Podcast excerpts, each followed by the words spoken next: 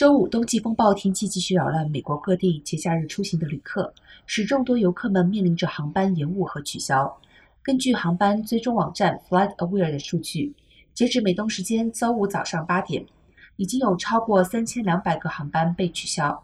纽约、拉瓜迪亚机场、底特律、西雅图、芝加哥、丹佛和波士顿的航班取消率最高。联邦航空局 （FAA） 周五早些时候指出，可能不得不暂停和限制波士顿、纽约、费城和华盛顿地区机场的交通。航空公司已经发布了冬季天气豁免，允许乘客在有限的时间内免费重新预订。但随着越来越多的航班被取消，预计将有大量的乘客滞留在机场，难以重新预订，并在圣诞节前抵达目的地。